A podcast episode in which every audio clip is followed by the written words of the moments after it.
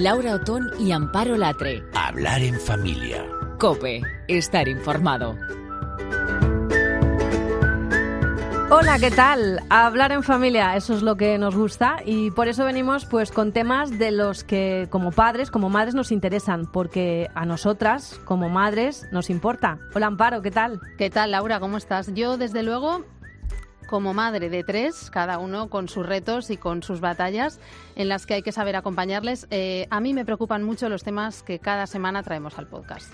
Bueno, en mi caso yo creo, Amparo, que tengo que decir que el título de madre ha ido subiendo, aprobando cursos con buena voluntad, con recursos de aquí y de allá. Como se eh, puede, buenamente. Como puedo, buenamente.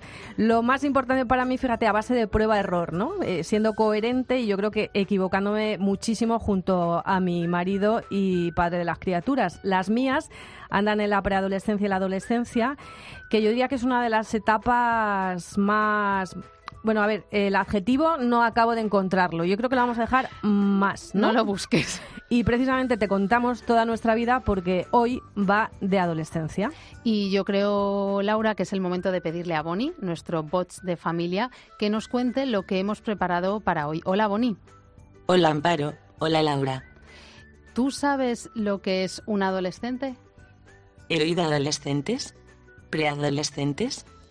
La OMS define la adolescencia como el periodo de crecimiento y desarrollo humano que se produce después de la niñez y antes de la edad adulta, entre los 10 y los 19 años. Se trata de una de las etapas de transición más importantes en la vida del ser humano, que se caracteriza por un ritmo acelerado de crecimiento y de cambios, superado únicamente por el que experimentan los lactantes. O sea, que tengo que ver a mi adolescente como un lactante. Esto yo creo que me va a ayudar. Pero vamos, eh, Bonnie, has dicho importante, has dicho cambios. Yo creo que has dado en el clavo. Así que cuéntanos qué tenemos en Hablar en Familia para hoy. Adolescentes y depresión. Una de cada cuatro chicas lo sufre. Hablaremos con el psicoterapeuta Ángel Peralbo, cómo enfocar la nutrición en esta edad con Carla Sánchez Zurdo. Viajaremos en familia con el Pau García Solves los libros para pasar mejor la adolescencia con Rebeca García Cortés y las redes sociales con Sofía Gonzalo. Bueno, y lo que surja. Pues Boni, muchas gracias. Eh, vamos a meternos ya en harina. Hoy vamos a intentar, como decías, eh, profundizar en uno de los temas que nos preocupan como padres, aunque no nos toque aparentemente. Si tienes hijos adolescentes o en edades que se acercan a la adolescencia, el tema puede llegar incluso a angustiarte.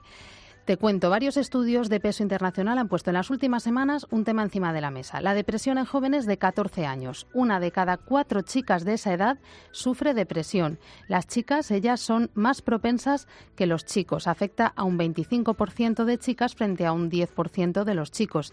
Y nosotros nos hemos preguntado por qué sucede esto y sobre todo cómo podemos prevenirlo. Y hemos invitado a Ángel Peralbo, que es psicoterapeuta en el gabinete Álava Reyes, es profesor universitario y su día a día es desde la consulta con niños y jóvenes. Ángel, ¿qué tal? ¿Cómo estás? Muy buenas, pues estupendamente. Oye, ¿es verdad que han subido de manera alarmante eh, el número de chavales en vuestras consultas por este tema, por la depresión?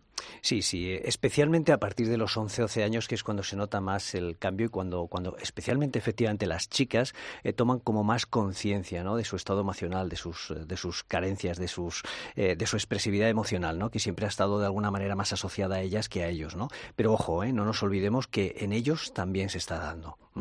Lo que sí que es paradójico es que en un momento que estamos viviendo, en el que previsiblemente podríamos pensar que, tenemos a, nuestros hijos y a nuestras hijas, eh, pues muy bien, muy bien, muy bien valorados, muy bien eh, formados, eh, se, nos estén dando este tipo de estadísticas que efectivamente son ciertas. Concuerdan tanto la Organización Mundial de la Salud, que alerta de ello, como los que trabajamos y podemos ver, dar nuestra experiencia propia. ¿no?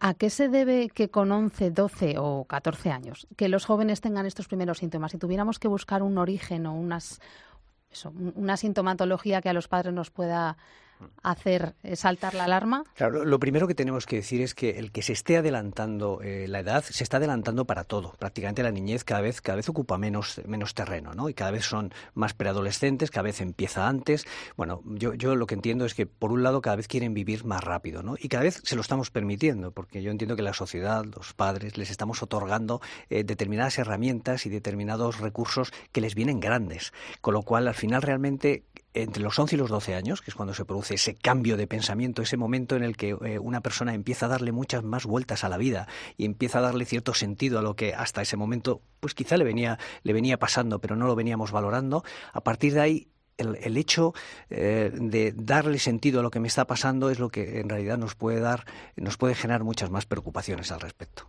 Y los síntomas, es decir, cuando, como decía Amparo, es decir, cuando salta el resorte de decir aquí está pasando algo. Bueno, para empezar, con, los, con la sintomatología clásica ligada a la depresión, es decir, si vemos cambios bruscos en el comportamiento de nuestros hijos, ojo, no siempre van asociados como en los adultos a una disminución eh, aparente del estado anímico, es decir, a veces vemos lo contrario, vemos agresividad, vemos niveles de reacciones que paradójicamente no serían propias de la depresión, pero que en infanto juvenil sí que se contemplan como tales. Vemos cambios, eh, podemos ver cambios bruscos en el sueño, en el apetito y sobre todo la, la dejación de ciertas actividades que quizá hasta ese momento podían ser reforzantes y de pronto empiezan a no interesar. Y algo que venimos viendo en, los últimos años, ¿no? Es decir, que, lejos de no querer hacer nada, dices, disminuyen mucho ciertas actividades eh, clásicas, pero aumentan, por ejemplo, el aislamiento y el, uso de las nuevas tecnologías, ¿no? Se pueden tirar horas aparentemente con videojuegos donde, donde en realidad la pasividad les puede llevar a estar jugando. ¿eh? Ojo, lo que, lo que quieren o pretenden dejar de hacer son otro tipo de cuestiones donde tengan que poner motivación, donde tengan que poner interés, etcétera, etcétera. ¿no? En esto que estás diciendo a mí me surge una duda. Algunos de estos síntomas que estás planteando son cosas normales en la adolescencia, pues que se replieguen más sobre ellos mismos, que cambien de hábitos, que estén un pelín más agresivos, más contestones, más. Entonces, eh, ¿Cómo distinguir lo que forma parte de esos cambios de la adolescencia de lo que puede ser el síntoma de algo más preocupante? Eh, sin alarmar a los padres, en la medida en la que observen, lo que sí que van a ver son muchas más resistencias al cambio. Es decir, este tipo de, eh, reacciones típicas eh, adolescentes, en el momento que los padres ejercen un poquito de control externo, a, pesar de los conflictos típicamente adolescentes, lo van a conseguir regular. El problema en, este tipo de perfiles, que decimos con un estado anímico depresivo, es que son muy reactivos al cambio tienen, tienen un, eh, agudizan mucho ese tipo de respuestas y desde luego eh, ahí es donde se nos pueden ir fraguando incluso el tema de adicciones, ¿eh? ojo. Sí, sí. Y, sobre todo también cómo hay que educar, ¿no? Para que, bueno, pues para que no se produzcan eh, estos trastornos, porque nos has dado algunas claves ya, alguna pincelada, pero ¿hacia dónde tenemos que ir para, para educar a, chavales sanos que no, que no pasen por esos trastornos? Pues precisamente lo que, lo que podríamos decir, eh, conseguir que sean sanos, auténticamente sanos, es empoderarles, darles capacidad para que de alguna manera se vayan responsabilizando, para que vayan viviendo con cierta normalidad todos estos cambios que indudablemente se van a dar, pero no pasarnos. Es decir, yo creo que vivimos en un momento en el que les damos de más y, ojo, no estamos hablando de eso, no nos podemos mover en los extremos. ¿no? Si hacemos dejación de nuestras obligaciones y los dejamos absolutamente solos, nos vamos a perder esa evolución de ese estado emocional. Y si les damos absolutamente todo, no vamos a, capacitarles para que desarrollen recursos. Eh, una de las cosas más dramáticas que estamos viendo, y sería relativamente sencillo ¿no? de solucionar, es cuando se enfrentan a determinados problemas. No saben resolverlos, pero se resuelven por ellos. ¿eh? Eh, con lo cual, al final. como que a que nosotros los padres lo resolvemos, claro. Ponos algún ejemplo. el, tema de la sobreprotección está, pues, eh, dificultades en el entorno escolar. Y dices, y de pronto volvemos a los extremos. O no se perciben y, pasan meses cuando están sufriendo el escarnio que en un momento dado puede haber en un acoso. Y dices, o rápidamente vamos a, poner recursos sobre la mesa en exceso, por ejemplo, con los docentes, cuando, cuando en realidad son los chicos, las chicas los que tienen que ir eh, eh, pensando cómo pueden resolver ese tipo de tesituras. No digamos ya todo el tema de desenvolvernos en casa, ¿no? Lo tienen prácticamente todo hecho, ¿no? Yo siempre digo que el rey de la casa nace, se hace y, ahora mismo se fabrica durante muchos años, ¿no? Bueno, pues eso es lo que hay que evitar, ¿no? Entre otras cosas. Es decir, que crezcan con sensación de que ellos en casa tienen que corresponsabilizarse, de que ellos tienen de alguna manera que decir algo sobre, por ejemplo, la sobredimensión en tareas extraescolares. Y no hablo solo de académicas, ¿eh? sino de todo tipo, ¿no? Están muy como, como muy codirigidos ¿no?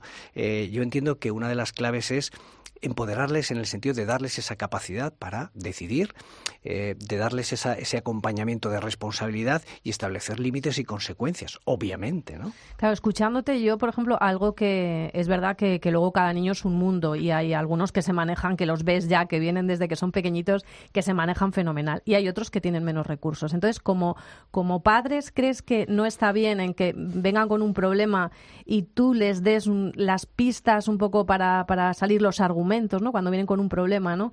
Eh, pues tú le das un poco el argumento, pues mira, a lo mejor si lo dices así, te van a interpretar de otra manera y la relación puede cambiar.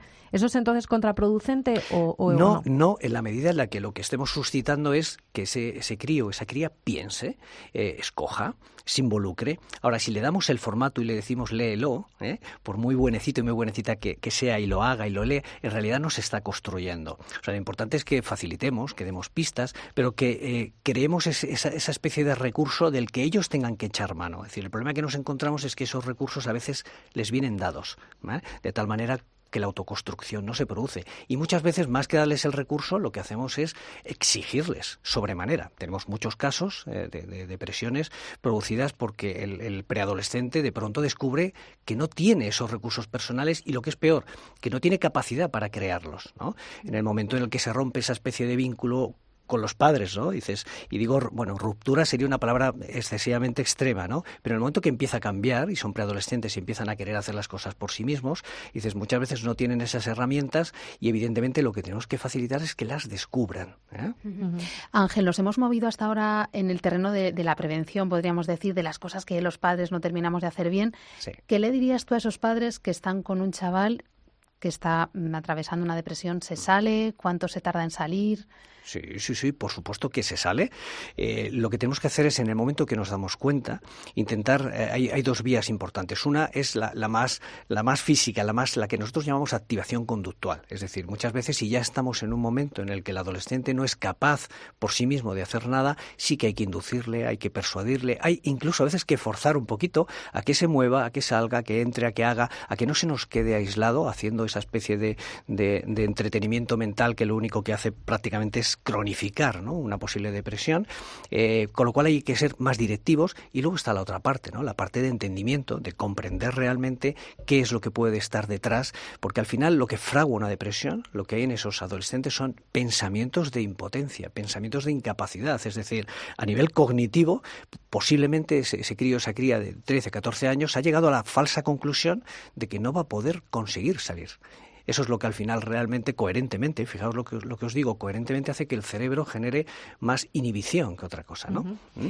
Y luego, bueno, nos hemos quedado muertas también estos días con un informe de la revista Lancet eh, que propone que, bueno, propone, o no sé si propone o impone, tú que, sabes más de esto, que la adolescencia ahora se extiende de los 10 años a los 24 años. Esto no es posible, Ángel. Dime que no, vamos a estar con adolescentes hasta los 24 años. Bueno, esto, está pasando? Esto, viene ocurriendo ya desde hace algún tiempo, ¿eh? Y en realidad sí, porque al final tenemos que, tener, tenemos que abordarlo más desde aspectos no tanto madurativos a nivel de explicación, sino desde aspectos contextuales. Es decir, si, si no están desarrollando esos recursos, aunque estén muy preparados, si siguen viviendo más o menos al amparo de unos patrones educativos como cuando tenían 7, 8 años, siguen siendo lo mismo. Si no salen del nido, si no desarrollan eh, o tienen nuevas oportunidades para mostrar esa, esa autonomía, esa responsabilidad, esa independencia, en realidad siguen desarrollando un rol prácticamente adolescente y es lo que tristemente vemos con muchos chicos y chicas de veintipocos años, ¿no? Es decir, están muy formados, eh, prácticamente lo han tenido todo, pero les falta, les falta esencialmente lo que, mientras no se demuestre lo contrario, eh, necesitamos, que es sentir necesidad. Cuando tú sientes necesidad, tu cerebro busca la forma de resolverlo. Eh, ahí vienen los primeros, los primeros grandes baches en muchas ocasiones, ¿no? Mm. Chicos y chicas fantásticos que al primer, incluso en la facultad, al primer problema se caen. Eh, al principio yo buscaba un adjetivo para decir mm, eh, que era la etapa más, más y no lo encontraba. ¿Tú eres capaz de darme un adjetivo, Ángel, para definir pues, la eh, adolescencia? yo, yo diría dos, ¿no? Es la, más apasionante y la más de alta sensibilidad. Es decir, toda la vida nos acordamos de lo que nos ocurre en la adolescencia. Por, eso, quienes estamos alrededor de los adolescentes, somos, podemos ser el, el, lujo, pueden acordarse de nosotros toda la vida. Espero que para bien, pero también puede ser para mal, ¿no? la medida en la que no conectemos con ellos, en la, medida en la que no sepamos qué es lo que sienten que necesitan y no estemos un poquito a la altura. Para mí, yo siempre le digo a los padres que es como como la gran última oportunidad, pero la gran, porque realmente todavía los, los adolescentes están deseando que los adultos se acerquen de una manera, eso sí, de una manera diferente a como te acercas a tu hijo de 6 o 7 años. Están esperando otra cosa, pero lo esperan, ¿eh? Parece que quieren gobernar el mundo y están deseando que alguien les, les al menos les facilite, ¿no?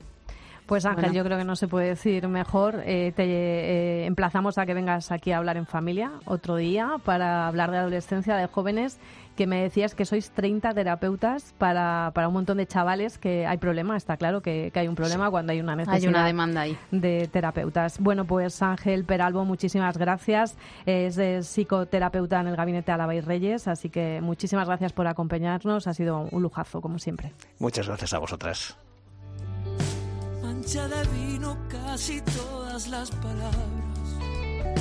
Fui la vergüenza del poeta trasnochado y de los perros que no muerden lo que ladran. No, no quiero azul, no quiero en línea ni ocupado.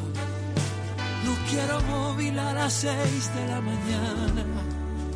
Quiero que escuches a este idiota equivocado ya su derrota de pantalla y cargador.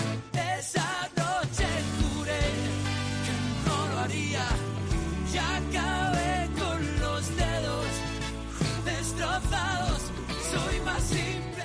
Laura Otón y Amparo Latre. Hablar en familia. Cope, estar informado. Bueno, pues eh, entre las pautas que nos ha ofrecido Ángel Peralba, bueno, eh, estaban eh, algunas muy interesantes y entre ellas está también el tener una buena alimentación, ¿no? el movimiento al aire libre, el deporte es algo necesario para que los chavales puedan superar momentos de depresión y quién mejor para asesorarnos en estos temas que nuestra experta en nutrición y entrenadora personal, Carla Sánchez Zurdo. Hola Carla, ¿qué tal? ¿Cómo estás? Buenas tardes, ¿cómo estáis? Pues mira, ya has escuchado, la verdad que estamos muy preocupados, estamos muy preocupados como padres con, eh, con, el tema de los adolescentes y la, y la depresión. En primer lugar, preguntarte cuál es la base de una buena alimentación para un adolescente. Ya sabemos que comen mucho, que comen, es la época en la que más comen, en la que más devoran. Un pozo sin fondo. son amantes de la comida procesada, de la comida rápida, de esos sabores que enganchan. Así que eh, eh, danos un poco pautas ¿no? para esa buena alimentación está claro que lo primordial es que tengan una alimentación variada, equilibrada y si realizan actividad física que sea acorde a ese, a ese rendimiento. Luego hay que tener en cuenta que son chavales que están estudiando, que también tienen un desgaste bastante grande. Pero sí es cierto que hay determinados alimentos que afectan al estado de ánimo. Están relacionados con nuestro cuerpo y nuestra mente.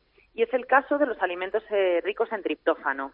Bueno, pues triptófano, triptófano, mm. sí. El triptófano es un aminoácido que se encuentra, por ejemplo, en pescado, huevos, pollo, pavo, los alimentos integrales, los frutos secos. Eh, tenemos que intentar no alimentarnos a base de comida rápida, comidas procesadas, porque todos estos eh, bueno nutrientes, como estamos hablando ahora del triptófano, que está relacionado con, con, nuestro humor, con nuestro estado de ánimo, en los alimentos que están muy procesados, en los alimentos, eh, bueno, ahora hablaremos de la comida rápida o de los alimentos ricos en grasa, no son nada adecuados pues para controlar las emociones o esos estados de ansiedad. ¿Qué hace el, el triptófano? Bueno, pues hace que el organismo sintetice serotonina. la serotonina es un neurotransmisor que lo que hace es influir de forma directa en la, en la regulación del estado de ánimo. O sea, eso te hace sentir, la serotonina, para que nos entendamos, es lo que te hace sentir bien, ¿no? Te hace sentir mm, a gusto, feliz, ¿no? Te da esa sensación de placidez. Podríamos decir que es como la hormona de la, de la felicidad. Entonces, ¿Qué pasa cuando hay niveles bajos de serotonina en el cuerpo? Bueno, pues porque puede ocasionar eh, trastornos de personalidad, aumentar los estados de, ansiedad y de depresión. Entonces es muy importante priorizar este tipo de, alimentos. ¿Y qué les damos? ¿Qué, ponemos en el plato? O sea, ¿cómo un menú, esto? Un menú. Un menú para una, una cena, por ejemplo. Claro, la cena tiene que estar siempre, dependiendo de si, si, el niño o del adolescente está o ha hecho ejercicio físico, bueno, pues podemos incluir algún tipo de alimento integral, pues como pasta integral, arroz integral. Luego es muy importante que por la noche intentemos, si en la comida ha tomado pescado, bueno, pues por la noche eh, que sea diferente, tomar eh, pollo, pavo, huevos, intentar que sea un menú equilibrado y variado, o sea, que no tome lo mismo en la comida que en la cena para garantizar que todos estos nutrientes se incluyen en las dos tomas. Luego, por ejemplo, personas que tienen los niveles altos de ácidos grasos omega 3 y omega 6. Bueno, estos, estos son ácidos grasos esenciales que nosotros tenemos que incluir a través de la dieta. El, el organismo, al ser esenciales, no los sintetiza o no los no los tiene de forma eh, natural, sino que se aportan a través de la alimentación. ¿Dónde se encuentran? Bueno, pues en pescado azul, en pescado blanco, en el aceite de, oliva y de girasol. Y entonces lo que hacen es que ayudan al organismo a conseguir un sueño largo y profundo, un sueño reparador. ¿Qué pasa? Que si nosotros dormimos bien, el estado de ánimo va a ser mucho mejor. Por lo tanto, vamos a evitar esos eh, pues trastornos o periodos de, ansiedad o de, o de, depresión. Y Carla, ¿y eres partidaria de, darles un complemento eh, de omega 3, bueno, 3, 6, 9, no sé, bueno, hay diferencias, ¿no? Pero un complemento de omega 3 eh, a, los, a los chavales, a los niños, o, con una buena alimentación no sería necesario? Lo normal es que con una buena alimentación, si incluimos en nuestra, en nuestra dieta semanal, tres veces a la semana, pescado azul, frutos secos, no haría falta, pero hay muchos niños que no toman prácticamente pescado azul o frutos secos, entonces pueden tener unos niveles bajos de, ácidos grasos omega 3 y omega 6, entonces no estaría de más complementar la alimentación con, con el omega 3, con un suplemento. Luego también es importante, eh, por la noche lo que sí que hay que evitar, porque el sueño es súper importante para que, para que el, niño y el adolescente eh, descansen y que eso además va a influir en el estado de ánimo al día siguiente. Entonces, ¿qué debemos evitar por la noche? Bueno, pues alimentos ricos en grasas, que estén muy condimentados, especiados, los carbohidratos refinados. Hemos dicho que podíamos meter alimentos integrales, pero los azúcares simples, los procesados, hay que evitarlos. O sea, huir, huir, por ejemplo, de un plato de espaguetis con tomate, que es cuando vienen de un adolescente que viene del gimnasio, de jugar al fútbol o de hacer que le pones el pescado y te dice, o sea, ¿pero qué, de qué vas? O sea, un pescado a la plancha, cuando lo que quiero es comerme un plato de espagueti.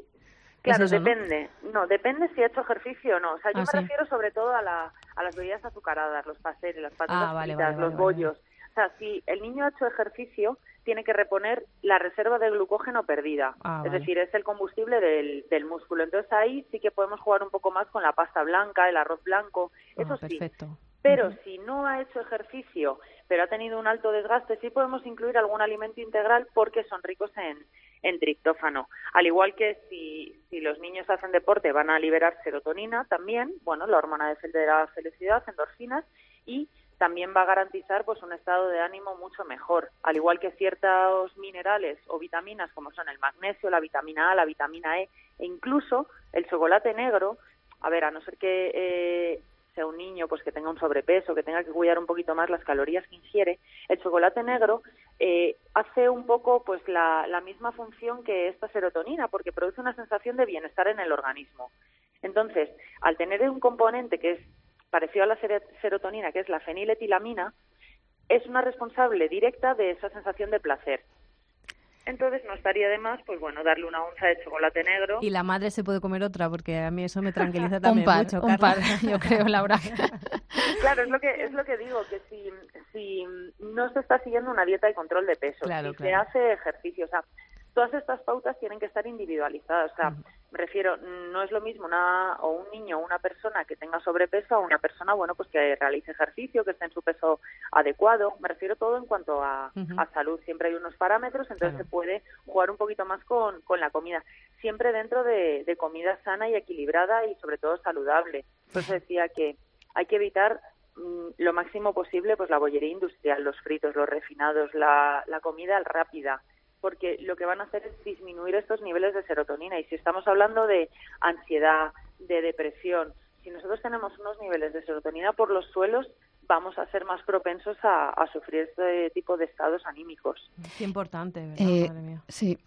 Carla, mm, yo tengo la impresión de que aunque toman más chucherías y más comida basura de la que deberían desde el principio, pero que a estas edades les apetece mucho, pues eso, las bebidas, eh, los refrescos, las gominolas, los chocolates. Tú vas a la puerta de un colegio a la hora de merendar y, y, a estas edades que además suelen tener más autonomía, pues para gastarse algo de dinero que tienen, los ves con unos paquetes de gigantes de ¿Cómo repercute esto, por ejemplo, en el tema de la ansiedad, este tipo de alimentos? Pues igual, eh, el azúcar, el problema que tiene es que cuando tú consumes azúcar, se libera enseguida la, insulina, el páncreas se pone a trabajar y entonces para que no haya un pico muy alto de, azúcar en sangre, la insulina lo que hace es absorber ese, ese azúcar, o sea, lo controla. ¿Qué pasa? Que la insulina tiene un límite, o sea, si hay unos niveles muy altos de azúcar, la insulina no puede controlarlo. Primero puede derivar en una diabetes eh, infantil. Y segundo, entras en un círculo vicioso, entonces el cuerpo te va a demandar eh, más azúcar. Es como si tuvieses un... Eh, sea, estuvieses en un círculo y como no te controla eso y el azúcar entra enseguida en sangre, no es como los alimentos integrales, que al final son azúcares, pero la liberación es mucho más progresiva, es mucho más lenta.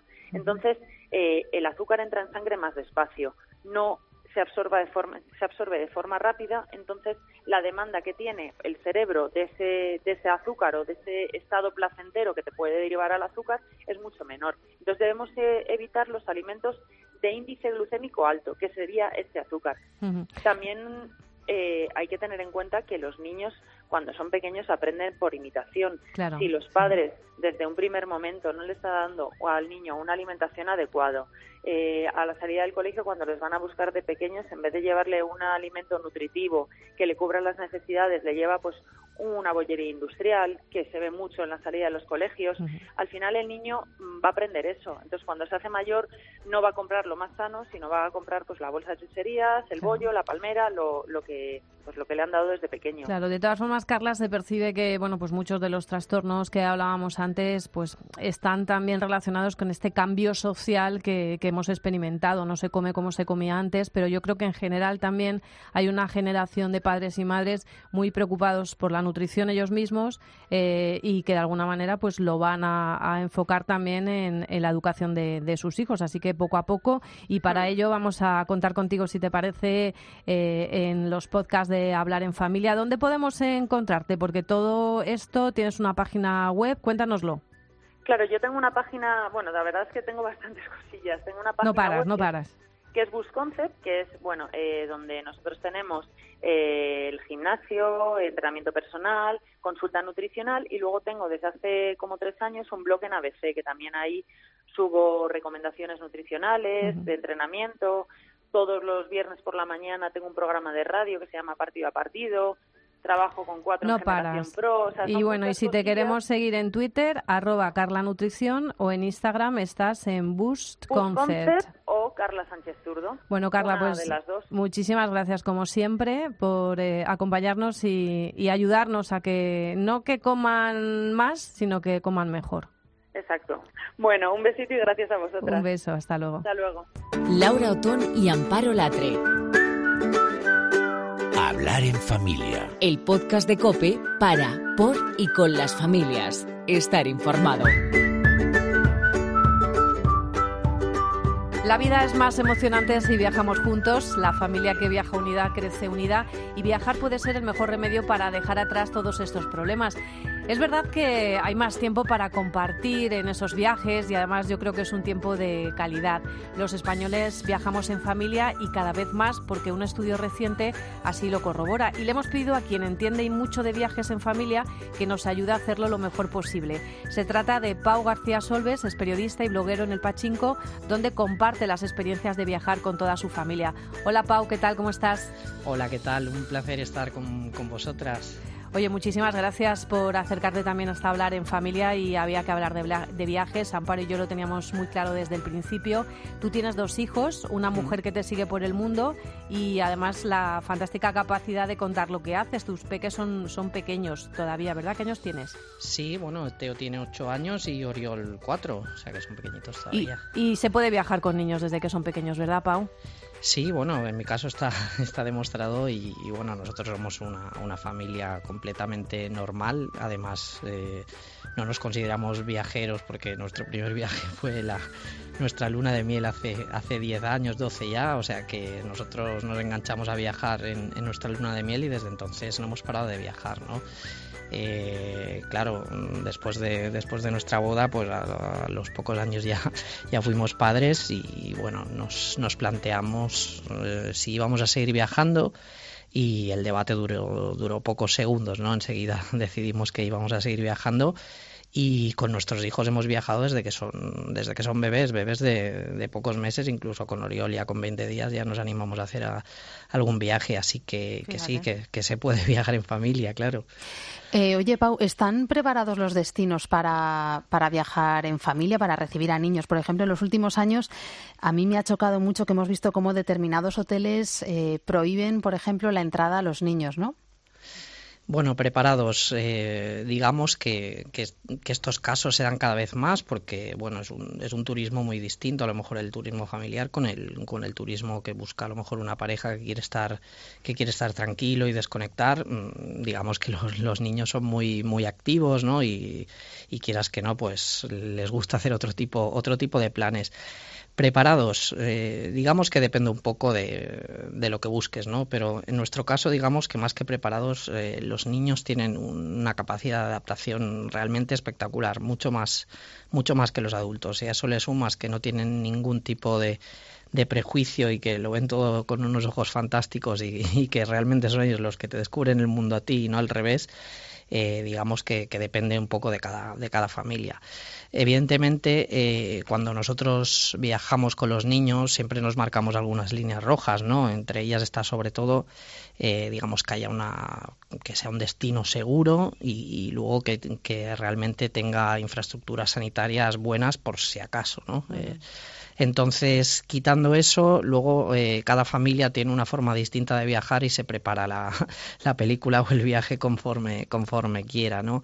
Eh, evidentemente hay destinos que son que están más adaptados y, tiene que ver más con más que con la infraestructura turística con, con la mentalidad y, y, la conciliación vida laboral familiar no a nosotros por ejemplo nos sorprende muchísimo cuando cuando viajamos a países escandinavos eh, que dice, madre mía, esto, esto va 10.000 años por, por delante de, por de qué? nosotros. ¿Por ¿no? qué? ¿Por ellos o, o sea, por, por, el propio, por las propias familias viajando o por cómo está preparado el país para Por cómo está preparado el país, porque uh -huh. realmente son, son destinos que tienen, tienen a la familia como sus, sus prioridades, ¿no? Número uno, eh, pues tienen muchas, muy buenas condiciones y en cualquier sitio te vas a encontrar eh, con cosas que realmente te hacen falta, ¿no? Y lo digo por cuando viajábamos, por ejemplo, con bebés, que en casi todos los lados, hasta en los sitios más remotos, había lugares con, con cambiadores en, ambos baños, no solo en el de, en el de mujeres, eh, los menús, eh, las habitaciones de los alojamientos digamos que, que, van un pasito por delante en, en, en esto, ¿no? Pau, desde hablar en familia, eh, Laura y yo queríamos invitar a, a, todo el mundo que nos esté escuchando a buscar ese sello de turismo familiar que todavía nos parece que es poco conocido y que es una garantía de que bueno de que vamos a estar más a gusto de que la relación calidad precio pues pues se ajusta más a nuestras posibilidades de que vamos a encontrar por ejemplo un menú un menú infantil. Eh, qué te parece a ti este sello de, de turismo familiar bueno, creo que lo has, has definido tú en una, en una, palabra, ¿no? Es una, una garantía, ¿no? Eh, realmente cuando, cuando ves que un, que un, establecimiento, un restaurante, un alojamiento tiene este tipo de, de sellos, pues te da más, más confianza, ¿no? A la hora de, a la hora de, de viajar, ¿no? Eh, quizás los que estamos más acostumbrados ya, ya dejamos todo un poco más, un ya poco más al aire, pero, pero, re, ¿no? pero realmente mmm, a nosotros al, al, blog nos llevan, nos llegan muchas consultas de, pues eso, de familias que, pues que acaban de ser padres o que están buscando algún destino para, para sus vacaciones o para una escapada y realmente ves esos, esos temores que, que, es lógico que tengamos todos los padres cuando hacemos las cosas por, por primera vez, ¿no? Mm, temas de, pues eso, si, si vamos a tener espacio para todos en la habitación, si, si los horarios son acordes a los niños, sobre todo el tema de la alimentación es algo que, que realmente nos lleva de cabeza, ¿no? Y bueno, estos, estos sellos lo que aportan es eso, eh, seguridad, confianza y, garantía. Bueno, tenemos ahí que es seguro que, esa opción va a ser, va a ser acertada, ¿no? Y fíjate que eh, también eh, un estudio refleja que las familias quieren viajar y lo primero que hacen es consultar el móvil. Eso es lo primero que hacen. Su máxima referencia suelen ser páginas como la tuya, blogs como los, como los vuestros y lugares donde se converse con experiencias, es decir, donde contemos el resto de los padres cómo nos ha ido. Danos, de todas formas, cinco tips a tener en cuenta para padres primerizos que quieran viajar, que yo creo que es fundamental y es una de las cosas que además tú desde el blog lo haces muy bien. Bueno, lo primero decir que me alegra mucho escuchar esto, ¿no? Porque, porque realmente es, verdad, ¿no? Buscamos sitios donde haya experiencias y relatos que, que bueno, de gente que ya, ha estado en ese sitio por primera vez o, otras veces y, bueno, eso también nos da confianza, ¿no? En cuanto a consejos, eh, a mí siempre me gusta decir, ¿no? Que yo viajo con mis hijos, no con niños, ¿no? Porque cada familia, cada familia es un mundo, ¿no? Pero hay cuatro o cinco cosillas que a lo mejor sí que sí que se adaptan a, todo el mundo, ¿no? Eh, bueno, el viaje tiene varias fases, ¿no? Y la primera fase sería la, preparación del viaje, ¿no? Yo creo que aquí es, bastante importante eh, eh, involucrar un poco a los niños en, lo que es la preparación del viaje, ¿no? nosotros, por ejemplo, ¿qué hacemos? Pues les enseñamos fotos, les enseñamos algún vídeo del sitio donde vamos a ir, eh, también, por ejemplo, eh, si hay cuentos o literatura al respecto, pues tratamos de leerle para leerles eh, este tipo de cosas para que luego ellos mm, estén familiarizados, ¿no?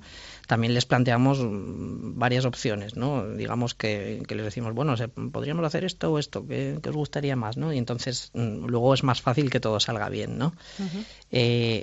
Luego, a la hora de, preparar los, los, itinerarios, pues está claro que, que los niños no, no, no pueden hacer tantas cosas como, como nosotros, ¿no? Su ritmo siempre va a ser otro, ¿no?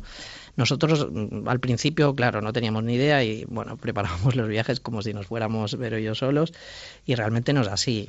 Preferimos ahora hacer una actividad o dos bien hechas cada día que luego estar ahí un poco eh, con los niños cansados, eh, quejándose de todo, ¿no? Así que es mejor pues el ritmo bajarlo un poco, ¿no? Eh, bueno, luego mm, lo que he dicho antes, mm, seguridad, ¿no? No nos gusta las vacaciones para pasarlo bien y, pasar un buen rato, un rato de calidad, como también apuntabais vosotras, y la seguridad tiene que ser fundamental, ¿no? Eh, luego también, pues eso, intentar buscar alojamientos donde, donde todos nos sintamos cómodos y, bueno, y luego a la hora de preparar el itinerario, eh, las actividades, ¿no? Mucha gente nos pregunta, oye, van por aquella zona, qué parque de atracciones, qué cosa para niños, que no sé qué. Yo creo que es fundamental que, que los viajes se piensen para tanto para adultos como para niños. Si centramos el viaje 100% en los niños, eh, al final los adultos vamos a acabar muy, muy aburridos, muy quemados. hay que compensar, hay que compensar un poco. Y al revés igual, ¿no? O sea, hacer, intentar equilibrar un poco la cosa porque bueno, si, si, viajar tiene algo es que es una de las, de las mejores formas o de los mejores regalos que les podemos hacer a nuestros hijos a la hora de, educarlos, ¿no? Porque conocen otras realidades y otros y otros mundos y claro, si al final solo te metes en parques de atracciones, museos para niños, etcétera, no van a no van a aprender nada del destino en el que han estado, ¿no?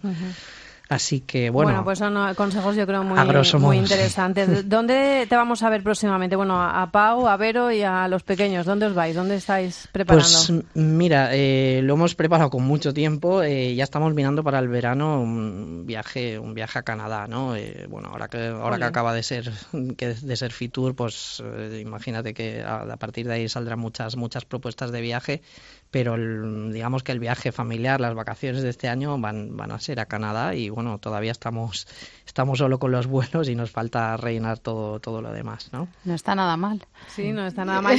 lo que vamos a hacer es eh, en otra ocasión contar que también aquí con tu presencia en Hablar en Familia para poder eh, que nos vayas dando pistas cómo se prepara un viaje en Canadá, por sobre todo con dos niños tan pequeños que tú lo has explicado muy bien, pero que bueno, a mí me cuesta un poco el tema de la organización cuando es un viaje así tan largo con, la infraestructura sobre todo, ¿no? Y la cobertura. Bueno, Pau, pues muchísimas gracias de verdad por acercarnos un poquito más de esta filosofía de vida, que yo creo que tú lo has dicho muy bien. Eh, viajar en familia es lo mejor, es lo que lo, acabas de decir, el regalo mejor que le podemos dar a nuestros hijos. Así que nada, te seguimos leyendo en tu blog, El Pachinko. Pau García Solves, muchísimas gracias y tienes que volver, ¿eh? Tienes que volver a hablar en familia. Seguro que sí, gracias a vosotras. Un abrazo. Y desde aquí, Laura, pues dar las gracias también a la Federación de Familias Numerosas por impulsar ese sello de, de turismo familiar del que hay que estar muy pendiente porque, como explicaba Pau, pues es una garantía de que vamos a encontrar todo eso que, necesitamos para viajar en familia. Y además un informe muy interesante que nos revela datos que vamos aquí a machacar, pero constantemente, porque eh, lo ha dicho muy bien Pau, eh, pero sabes que los niños deciden, eh, según ese estudio, y tanto que deciden, el 40% decide en los destinos que, que, vamos a llevar. Pero muy importante esa clave que ha dicho Pau de, de organizar el viaje pensando también en los mayores, porque nos tenemos que quitar del centro, tanto los mayores como los niños. Hay que encontrar el, el punto de equilibrio. Y luego también las edades, ¿eh? que no es lo mismo viajar con niños pequeños que con, adolescentes, que ya es lo más.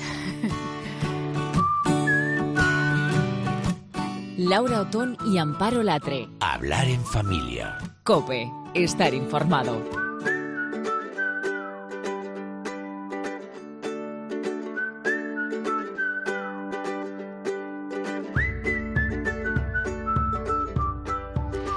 Como ves, hoy estamos muy centrados en los problemas de los adolescentes y hemos querido buscar en la lectura una válvula de escape para estos chavales. Nos va a ayudar en ello alguien que convive diariamente con adolescentes. Se llama Rebeca García Cortés, es filóloga, profesora de bachillerato y compañera periodista. Rebeca, nos gusta mucho cuando dices que no crees que la lectura tenga que ser un hábito. Hola, muy buenas chicas. Pues yo la verdad es que no. Y además, eh, cuando me dijisteis, oye, vienes tal, y había estado escuchando otro de los podcasts de Hablar en Familia y yo pensaba que hablabais de rutinas y demás. Y es que yo creo que igual que nosotros eh, tenemos la necesidad, pero por puro disfrute, de dar un beso a la gente que queremos. Nos apetece ir a ver una película de cine y no es porque lo hagamos a lo mejor todas las semanas. Yo creo que coger un libro tiene que ser algo placentero. Que te lo pida el cuerpo. Claro, y, que no hay que empeñarse, ¿no? Que no, que, no, que, no, que no, que no, que no, y que te tienen que ver a ti cómo disfrutas con la lectura y no me digáis vosotras que en cuanto eh, tú tienes un día como muy complicado y muy tal y, y, se te hace cuesta arriba y de repente en cuanto encuentras ese momento para ti y te sientas frente a un libro, yo ahí lo que siento es placer, o sea, es que realmente estoy disfrutando de ese momento de, la lectura. No lo considero una rutina, pese a que hay rutinas que también me resultan eh, con mucho disfrute, ¿no? Como una buena ducha caliente después de un día frío o agotador y demás. Pero creo que debemos diferenciar porque al final eh, nos empeñamos tanto en esto de coger el hábito de lectura, hacer no sé qué, ¿no? O sea, ¿no? Un alimento del, espíritu, ¿no? También. Hay que, hay que disfrutar mucho para que esa sensación placentera trascienda más allá de sus mentes adolescentes que hoy estamos hablando, ¿no? Porque claro, yo disfruto muchísimo, pero a mí por mucho que me vean leer, es que no se les ocurre, tengo que estar, oye, mm, venga, porque en vez de dejas el móvil un poquito y te pones a leer? Entonces hay que estar ahí, o sea, ese punto lo tienen que descubrir, porque es verdad que mm, el que es un devorador de libros, una devoradora de libros, mm, despunta muy rápido, despunta siendo muy pequeño, ya lo tienes ahí, o sea, le regalas un libro con 8 o 9 años y ya se lo ha leído la primera noche. Y hay veces que luego de repente parece que abandonan. Ah da la sensación de que abandonan. Sin embargo, yo tengo que decir que por mi experiencia de madre a mí no me ha tocado todavía adolescente, que los míos son, son pequeños. Pero como, como profesores, más, ricos, más todo, más cansinos también. hay que, decir todo. Eh, pero como profesora yo lo que veo es que a veces nos equivocamos en el libro en el que ofrecemos. O sea, eh, vosotros habláis de la adolescencia y antes eh, comentabais con el terapeuta que un poco asustadas, ¿no? Esto de que puede ser desde los 10 hasta los 24 años, que yo se estaba escuchando y decía, bueno, y alguno de 40 y más, ¿sabes? O sea, que esto se pasa. Pero que es un abanico tan amplio en el que nos encontramos a niños totalmente niños y absolutamente infantiles en sus gustos y en sus capacidades y nos encontramos ya con personas que son pequeños grandes adultos, o sea, que los libros que les gustan son los que nos gustan a nosotros. egipcio, por ejemplo, ¿no? de Eh, repente. Cualquiera, cualquiera. O un thriller absolutamente escabroso que a ti te pone los pelos de punta y que con 16, 17 años les engancha la lectura de una manera que no has conseguido antes con otros títulos. Entonces yo lo que creo es que sí que para poder encontrar este gusto por la lectura tenemos que tener mucho cuidado cuando elegimos un libro que sea adecuado primero, con una temática que a ellos les resulte de lo más interesante y atractiva, y en segundo lugar, con una forma, con una presentación que no sea compleja. Si tú no estás acostumbrado a leer y te dan el clásico libro que tiene un léxico Claro. muy variado, pero muy elevado, que cada frase, cada oración ocupa tres líneas del texto, tú lo vas a abandonar. Porque no estás preparado para, para eso. Mira, yo siempre recuerdo a Ana María Matute, que hoy que lo etiquetamos todo y demás, eh, la hubiéramos etiquetado sin duda como una niña prodigio. De hecho, escuchar cómo ella iba en los veranos a La Rioja, una casa que debía ser de los abuelos, no sé, no sé muy bien. Y allí se encontraba con títulos infantiles que no estaban en español, que estaban en francés. Ella no había dado francés y era capaz de leerlos y disfrutarlo. Y sin embargo siempre dijo que cuando le daban en el colegio el Quijote, Claro. sin adaptar, que a ella le parecía horrendo y horroroso. Y nosotros nos empeñamos y nos empecinamos, pero si a Ana María Matute le pasaba esto al, común de los mortales. ¿qué nos va a pasar? Oye, una autora que, por, eh, por cierto, a mi hija mayor le encanta y además eh, quiere más libros, porque no- o sea, los libros de Ana María Matute juvenil eh, no son muy extensos, tiene unos cuantos. Hay cuentos cuando- maravillosos, Pero cuando ¿eh? ya se los ha leído todos, quería más. Digo, pues ya no Ya no va a ser más. posible, ya tienes que entrar en el mundo adulto de Ana María Matute. A lo mejor es una manera también eh, de entrar. Yo te quería preguntar, porque, eh, por ejemplo, he regalado un libro en Navidades sin saber muy bien si el libro estaba bien o no. Lo he regalado porque me he fiado de, de la- de mi librera favorita, ¿no? que hay que dejarse eh, aconsejar por ellos. Pero eh, luego lo vi en la biblioteca y dije, ah, pues me lo voy a llevar, lo voy a leer yo y si, bueno, pues si veo que me gusta y tal y es apetecible y tal, pues se lo puedo ofrecer a ellas como una lectura. Y les ha picado porque solamente de verlo, anda, ¿y tú has cogido esto de la biblioteca? Y yo, sí, sí, por supuesto. ¿Y qué tal es? Entonces, la pequeña sobre todo me va preguntando. La pregunta es, Rebeca, eh, ¿crees que es bueno que hagamos eso? Que los padres eh, tengamos que leer antes lo que van a leer ellos. ¿o Yo no? creo que es fundamental. Sí. Yo creo que en la adolescencia es fundamental saber qué es lo que leen, qué ven, cómo son sus amigos, invitar a todos sus amigos a casa y conocerlos de primera mano. O sea, ¿Por qué les gusta creo- lo que les gusta, no? Yo yo, sobre creo todo- que es importantísimo empatizar con ellos. Claro. Y empatizando con ellos, primero nos llevaremos más de una sorpresa de nuestros hijos, que a veces eh, nos creemos con nuestros hijos y con la gente en general que nos rodea, que los conocemos a la perfección y, oye, todos tenemos esa parcela un poco más oculta y en la adolescencia todavía más desarrollado ese mundo tan particular y tan privado que tiene cada uno. Y es muy interesante descubrir qué es lo que les gusta. Mm. Eh, y así es una forma de acertar con el próximo libro, ¿vale? Yo, yo creo que es, yo sé que cuesta mucho sacar tiempo, ¿eh? A mí la primera. Pues que si me tengo que leer lo que yo quiero leer, lo que necesito leer por nuestro trabajo. Bueno, y pero si echar un vistacillo leer así, una lectura en diagonal, que como digo Eso yo. es, Eso es, Uf. una lectura rápida un poco en temática, diagonal. El estilo. Claro, poco- y lo que ha dicho Laura de fiarte de tu librero de confianza, eso por supuesto, Fundamental, fundamental. siempre, Claro. siempre. Oye, Rebeca, pues para acertar. A ver. recomendaciones. Un par Pues de mira, títulos, sí. eh, yo después de todo lo que hemos estado oyendo de la depresión, de lo difícil que es a veces ser adolescente, creo que Nube de Tinta ha sacado un libro que es maravilloso que se llama Invisible, ¿vale? Invisible eh, lo ha escrito Eloy Moreno, que os sonará porque es el autor que triunfó con el bolígrafo de Gel Verde.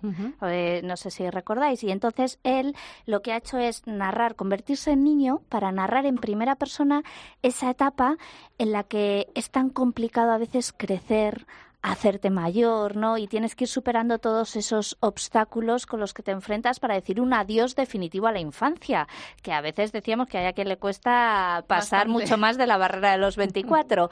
Eh, y Invisible al final se resume en, por un lado, el deseo en ocasiones de ser invisible, que todos en algún momento hemos deseado, Dios mío, ojalá aquí ahora mismo no me viese nadie, y lo contrario, en el deseo de dejar de ser invisible en algunas situaciones, que esto también en la adolescencia es algo que pasa mucho y es que te sientes pequeño, pequeño, pequeño, pese a estar rodeado te da la sensación de que a ti nadie te está observando ni nadie te está mirando. Pues, pues este título es muy bueno. Pues precisamente el que estoy leyendo yo de Laura Gallego, cuando me veas, va también de invisibilidad en la adolescencia. O sea que es un tema muy recurrente. hay que, ahondar ahí, hay que ahondar, ahí. más títulos. Eh, bueno, Nube de Tinta es la editorial que ha publicado Wonder, el título que está arrasando, que ha venido para quedarse y que nos da una auténtica lección de valentía y sensibilidad, ¿vale? Que no debemos olvidar y ahora ya muy conocido por la película. Esto también viene bien a veces como, como refuerzo, ¿no? Vamos a leernos el libro y así luego disfrutamos juntos de la película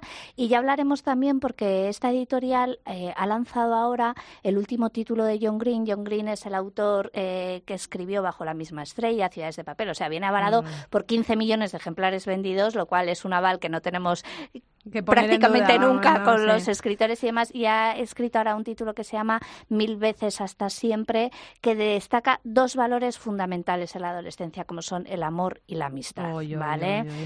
total, claro. Estos temas siempre están bien. Eh, está lejos de los 15 millones de ejemplares vendidos, pero bueno, con el primero no le fue nada mal porque él con una autopromoción logró vender 100.000 ejemplares, eh, presentó su libro y nadie lo quería y entonces de repente, solo publicitándose en redes sociales y demás, consiguió vender esos 100.000 ejemplares y ahora, claro, hay bofetadas para quedarse con el segundo título que ha sacado Javier Castillo, lo publica Suma de Letras y se llama El día que se perdió el amor. Este libro es interesante para todos los que veamos en casa que disfrutan con una serie policíaca, con cualquier película de suspense, con un poquito de ingrediente de terror y demás. Vale, pues este, este es el thriller eh, diferente que da continuidad al anterior, pero que no pasa nada si no se ha leído el título anterior y con el que van a disfrutar enormemente, ¿vale? Presenta a una joven que aparece de repente eh, magullada, eh, prácticamente desnuda y llena de posits, de notas amarillentas en la mano. Al rato aparece decapitada la mujer que venía en ese nombre y de verdad que les va a encantar. Venga, bueno, pues eh, además no solamente tomamos notas, y que vamos a poner en la página web, en cope.es, todas estas recomendaciones de Rebeca y alguna más, porque veo que trae más cosas y si no, Rebeca, pues ya sabes que te vienes otro día Siempre y nos cuenta. Encantada de la vida. qué gusto. Rebeca García Cortés es filóloga, es profesora, es compañera periodista y es amiga sobre todo. Así que muchas gracias. Estoy muy contenta de que estés aquí con nosotras en Hablar en Familia. A la encantada, chicas. Gracias. Déjame que yo te invente, déjame que te deshaga la memoria. Qué facilidad reír y llorar Quería salvarme sin explicación, hacerme una vida.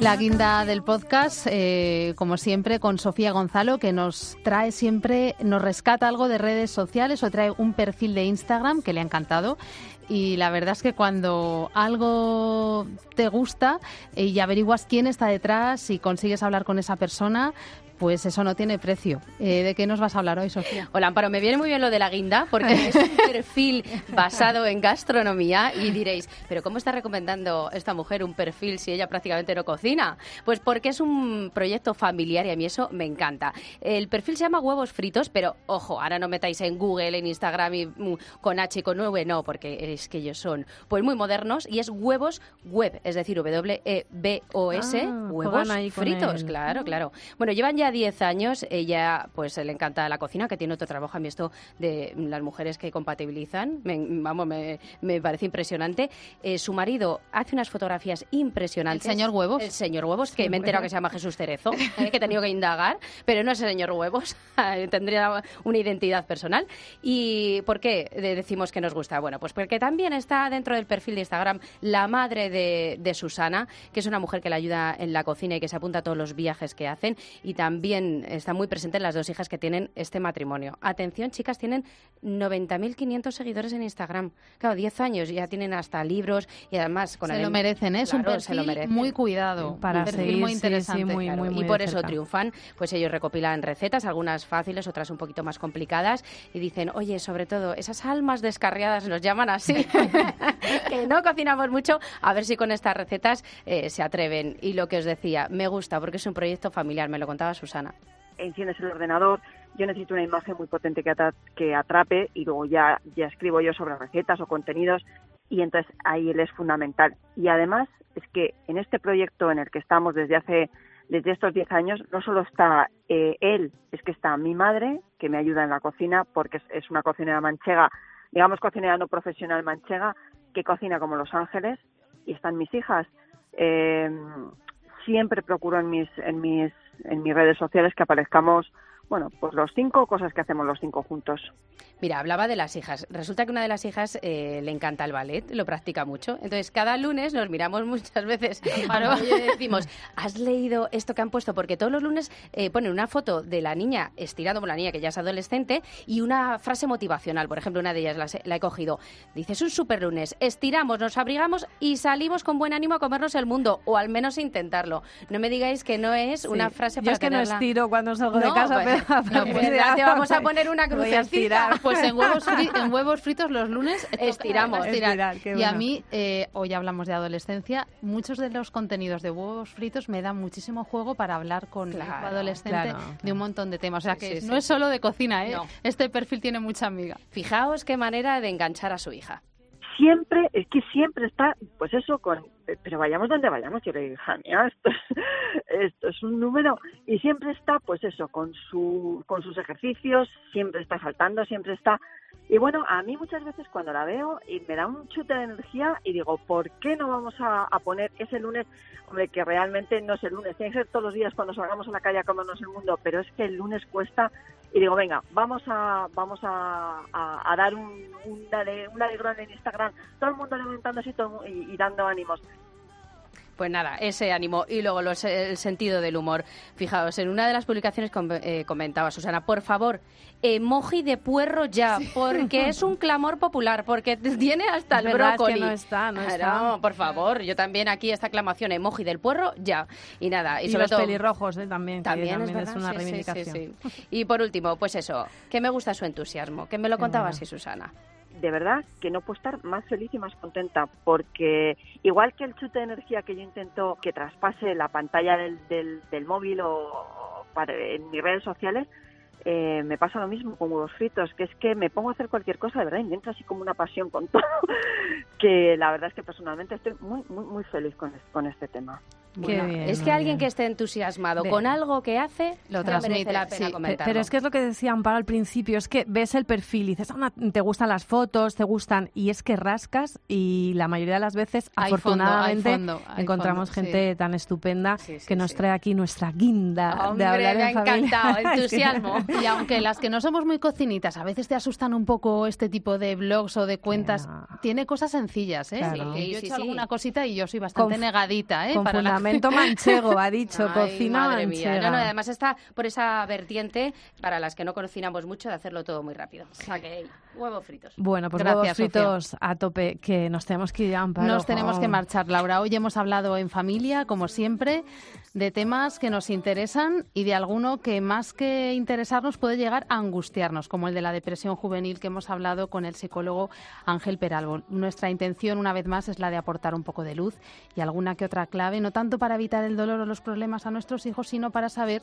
cómo estar ahí junto a ellos, acompañándoles en su día a día. Esperamos que te hayan gustado las entrevistas.